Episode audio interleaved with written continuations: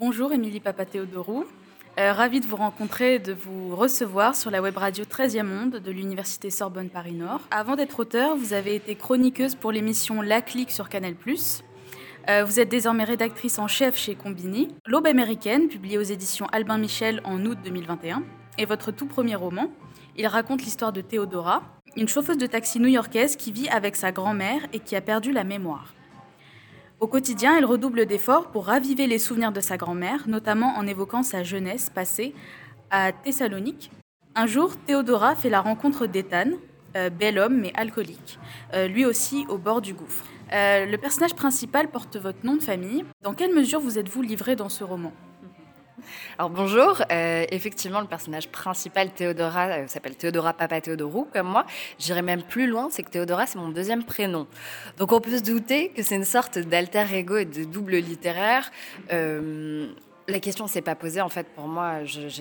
quand on écrit un premier roman, je crois qu'on déroge pas à la règle de se raconter et j'ai pas pu y échapper, j'ai pas cherché à y échapper. Donc, il est vrai que ce livre me ressemble puisque j'ai habité à New York il y a 10 ans, donc il est né là-bas.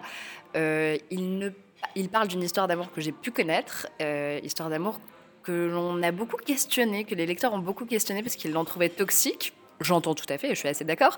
Euh, néanmoins, je trouve qu'elle enfin voilà, elle raconte la vie. Les histoires d'amour ne sont pas toutes des contes de fées. On ne se doit pas de toujours raconter de jolies histoires d'amour. Donc là, ça racontait une histoire d'amour que j'ai vécue qui n'était pas terrible. Euh, en revanche, la partie fictive euh, était celle concernant ma grand-mère. J'ai effectivement une, j'ai eu une grand-mère grecque de laquelle j'étais proche, mais je ne parlais pas la même langue qu'elle puisque je parle mal le grec. Je parle le grec comme un enfant de 5 ans alors que j'en ai 34. et elle n'a pas n'a pas souffert de la maladie d'Alzheimer. Donc cette partie-là est inventée, mais c'était un moyen de parler du souvenir, des racines et de la mémoire. Euh, le personnage principal vit avec sa grand-mère, qui perd la mémoire donc, et fréquente un homme qui souhaite l'amnésie. Pourquoi avez-vous voulu aborder le thème de cette dualité de la mémoire? Je pense que ça répond à des choses, euh, des interrogations que j'ai pu avoir moi dans ma vie. Euh, je connais très très mal on va dire, les souvenirs familiaux, la mémoire familiale, à tel point que j'ai demandé à mes parents pendant le premier confinement de me raconter des anecdotes de leur jeunesse. Et euh, étonnamment, les deux n'arrivaient pas à les raconter. Donc face à ces silences-là, moi j'avais besoin de réponses. Et même en leur demandant de raconter des anecdotes, finalement, ils ne se livraient qu'à moitié. Euh, donc moi j'ai essayé de répondre à ces interrogations-là par le livre et l'écriture, puisque bah, quand on a une histoire euh, qui est un peu lacunaire, euh, qui est trouée, qu'on ne connaît pas, euh, je pense que la, littérature peut répondre de la manière qu'on le souhaite à ça. Et dans les histoires d'amour, ça, je pense que c'était aussi quelque chose d'un peu personnel, d'une volonté de, marquer les gens, de ne pas être oublié, de, ne pas être commune. Je crois que c'est une grande peur. évidemment, je crois que l'écriture répond à des angoisses. Et donc, je crois que j'ai toujours eu très très peur d'être commune et, et qu'on m'oublie. Donc voilà, cette dualité. Alors, euh, votre personnage principal est également chauffeuse de taxi. Euh, de quelle manière cette profession résonne-t-elle avec la question de la mémoire, encore une fois C'est une bonne question.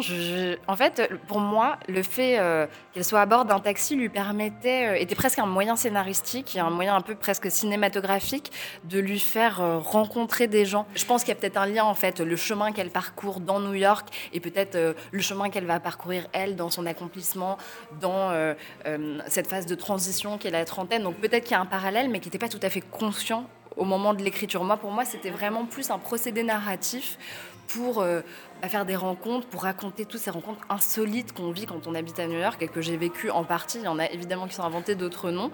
Euh, et je crois que c'est assez marrant parce qu'en fait, on se rend compte euh, dans les questions des gens, dans les remarques des lecteurs, de ce que veut dire, de ce que veulent dire certaines choses qu'on a pu écrire. Moi, j'avais pas conscience d'avoir effectivement de m'être servi de ce taxi comme d'un navire un peu symbolique pour que euh, Théodora grandisse, évolue, euh, s'empare de cette mémoire familiale. Je m'en suis rendu compte bien après, en fait, parce que le livre, finalement, maintenant, ça fait peut-être un an qu'il est fini, que l'écriture est complètement terminée.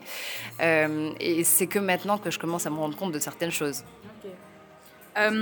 La transmission des traditions est un sujet clé dans votre roman. Selon vous, la littérature peut être un vecteur privilégié de cette transmission?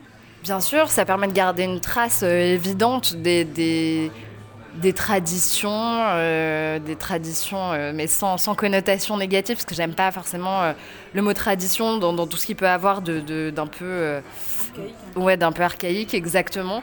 Euh, mais je pense que ça permet de graver dans le marbre certaines choses qui sont parfois un peu euh, évanescentes et, la mémoire en fait partie. En fait, la mémoire, on a du mal à la figer et, les mots écrits sont très utiles. Euh, sont très utiles là-dedans, particulièrement quand il n'y a même pas de tradition orale à côté. Il faut écrire des silences, encore une fois, et ça, c'est vraiment. Bah, c'est là où l'écriture est, est absolument nécessaire, primordiale, vitale même. Merci beaucoup, Émilie Papa Théodorou, euh, de nous avoir, euh, d'avoir accepté cette interview. Merci à vous et à bientôt.